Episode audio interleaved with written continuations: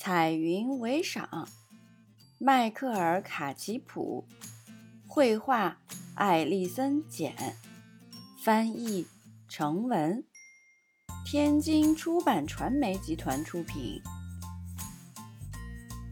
小朋友，在今天这个故事里，国王和王后的云朵衣裳最后去哪儿了呢？听完故事，在评论里告诉琪妈妈吧。从前有一个小男孩，他会用天上的云做出美妙的云朵衣裳。他住在山顶，在那里，他有一架小纺车和一台小织布机。当云朵飘过他身边的时候，小纺车就呼呼地转动起来。小男孩会把云朵纺成彩线。清晨纺出的线是带着初升太阳的金色，下午纺出的线是如同积雪一样的白色，傍晚纺出的线则是映着霞光的深红色。这些都是妈妈教给他的。随着织布机咔嗒咔嗒。小男孩又把彩线织成云朵布。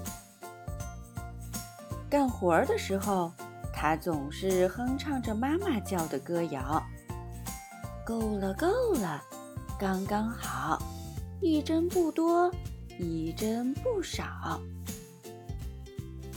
小男孩很明智，他纺了不多不少的线，织出了刚刚好的布。给自己做了两条围巾，一条是纯白色的，当天气热的时候可以包在头上挡烈日；当天气冷的时候，他会带上另一条，那是用金色、白色。冷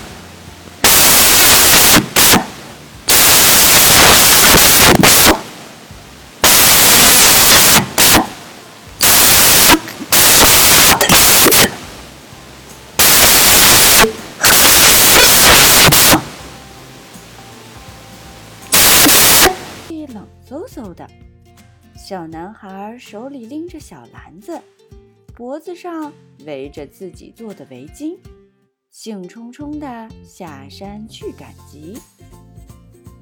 市集里，人们正兴奋地谈论着什么。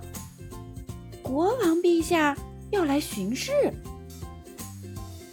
不一会儿，国王雄赳赳地骑着大马经过。对百姓们的欢呼和行礼熟视无睹，可是他贪婪的眼睛却一下子盯上了小男孩的那条金色、白色和深红色的彩线织成的围巾。快告诉我，小孩，我去哪里才能找到这样漂亮的围巾？小男孩回答：“哪里都找不到的。”国王很生气，那你这条是哪儿来的？小男孩轻声地说：“是我自己做的。”那你也给我做一条。我要一条长长的围巾，要很长很长，因为我是国王。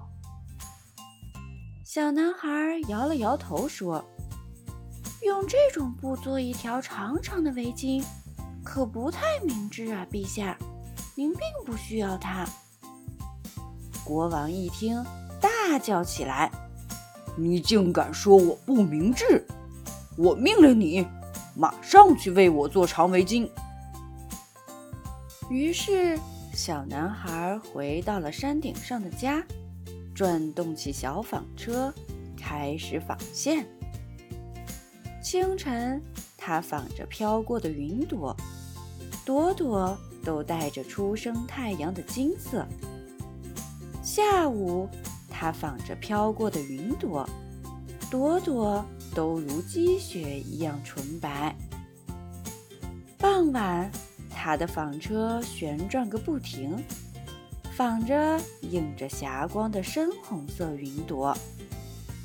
随着织布机咔嗒咔嗒，小男孩把彩线织成了一条长长的围巾。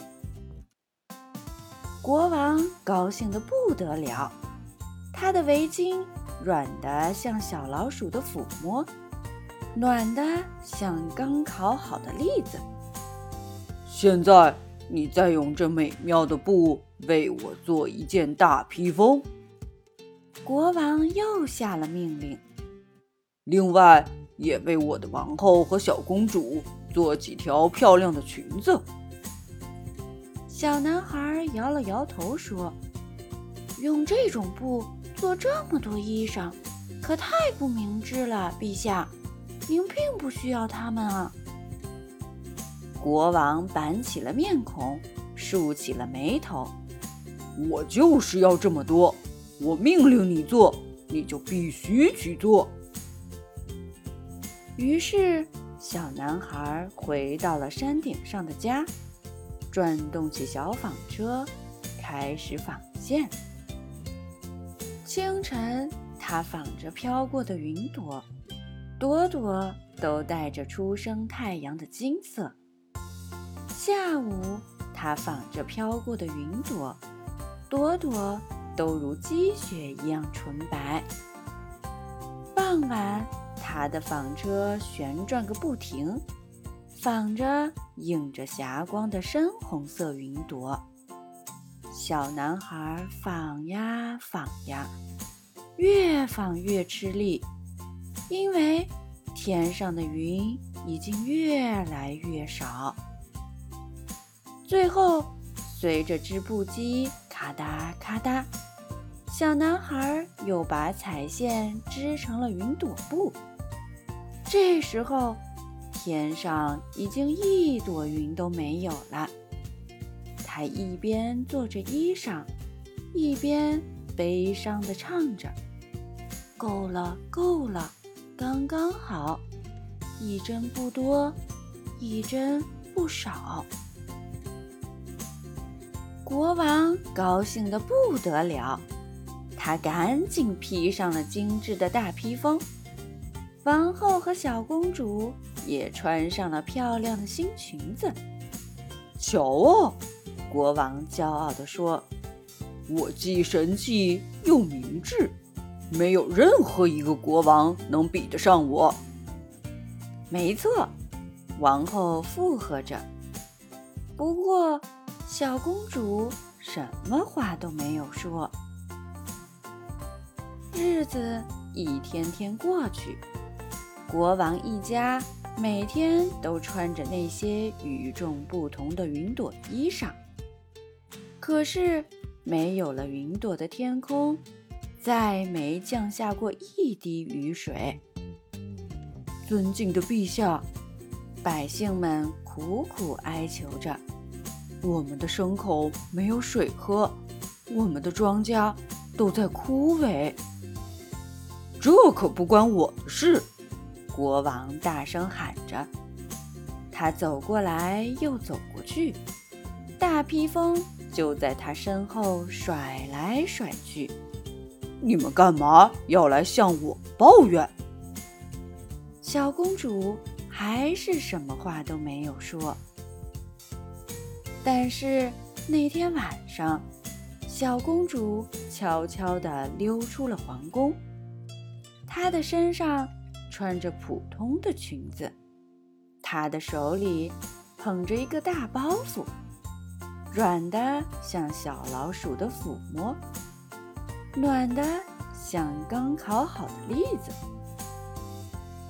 小公主穿过干涸的花园，走过褐色的田野，爬上高高的山顶。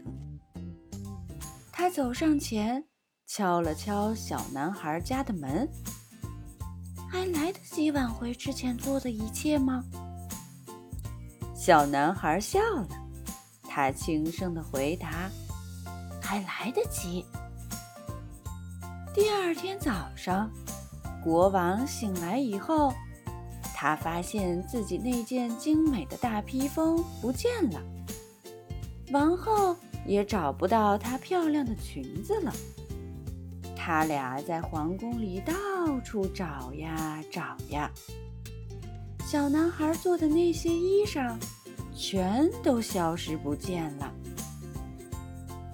就在这时，皇宫的外面，雨水从天上的云中降下来，百姓们都高兴地跳起了舞蹈。